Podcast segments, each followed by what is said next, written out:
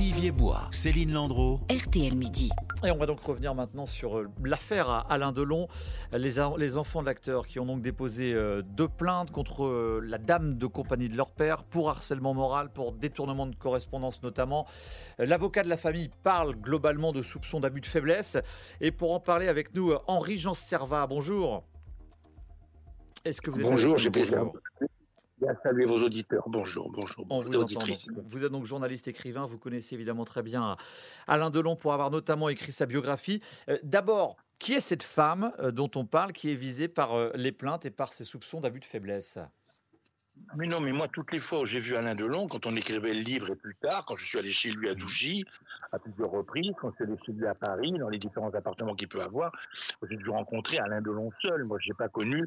Je l'ai connu avec des fiancés, mais ce n'était pas cette femme. Je l'ai connu avec des avant, avec, avec des femmes belles et des partenaires, mais j'ai jamais connu cette, cette femme dans l'environnement d'Alain Delon. Et quand je suis allé à Douchy, j'ai déjeuné, j'ai dîné, on s'est mis dans la piscine, j'ai jamais, jamais vu cette femme.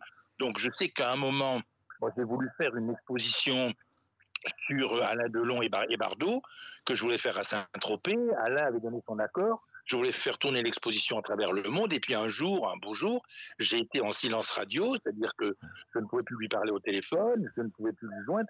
Je ne sais pas si c'était elle qui intervenait, mais il y a eu, qui était intervenue, mais il y a eu une différence dans la, la qualité des rapports que nous avions, où du jour au lendemain, il est devenu inaccessible et tout ce que je racontais était inaudible. Et ben, j'étais pas le seul. Mais- tout un tas de gens dans Paris savaient qu'on ne pouvait plus approcher, qu'on ne pouvait plus parler à, à Alain Delon. Euh, Hen- Henri-Jean, la, la liaison est un petit peu difficile. Je ne sais pas si vous, euh, vous parlez bien dans votre, dans votre téléphone. On a un peu de mal à vous entendre. On, va poursuivre malgré tout. Simplement, vous saviez que cette femme était dans, dans la vie d'Alain Delon. Elle, euh, on parle de dame de compagnie. On, on a entendu qu'il la présentait récemment comme sa compagne. Est-ce que vous pouvez nous en dire plus là-dessus? Mais non, moi j'en sais, moi j'avais rien. Moi je, moi je vous dis, moi j'ai dîné, j'ai déjeuné à Douchy, elle n'était pas là, la table était mise et tout. On avait peut-être une espèce de super, euh, peut-être super intendante, su- su- su- super femme euh, qui tenait la maison, mais elle, elle était, moi elle, elle était pas à table avec nous. Elle était- c'était- c'était pas, moi je la prenais comme une espèce de super nounou, une super intendante, une, une super euh, gouver- gouvernante, quoi. Voilà. Vous n'avez pas constaté en tout cas de relation de, de couple, vous, en- en- entre deux. Euh, Alain Delon a 87 ans aujourd'hui. C'est un homme euh, qu'on sait affaibli. Comment est-il euh, Comment vous l'avez trouvé, vous, depuis son AVC en 2019 Non, de, Delon, vous comprenez, c'est quelqu'un qui est tellement présent, qui est tellement puissant dans l'inconscient populaire, dans l'imaginaire collectif, que c'est un dieu, c'est un espèce de dieu vivant. Il n'y a plus aucune star encore vivante à Hollywood. Cherchez des grandes stars vivantes à travers le monde. Il y a Alain Delon, il y a Brigitte Bardot, et en plus, ils ont décidé de fermer la porte, de ne plus se montrer, de ne plus voir personne, de ne plus parler, de ne plus rien dire. Donc, ils ont une importance tout à fait mythique. Donc, que ça, ça advienne, que cette, cette position de faiblesse dominante dont cette femme a ou aurait profité, c'est quelque chose qui chamboule la terre entière, parce que Delon, il est présent dans tous les foyers, dans toutes les têtes, dans toutes les cervelles de tout un mais, chacun. mais cette France faiblesse, vous l'avez vérifiée, vous?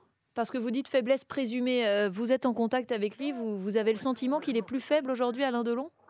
Non, ouais, mais moi, ce que j'ai vu, j'ai j'ai vu Delon ne plus être le même personnage. Moi, Delon, c'était mon dieu.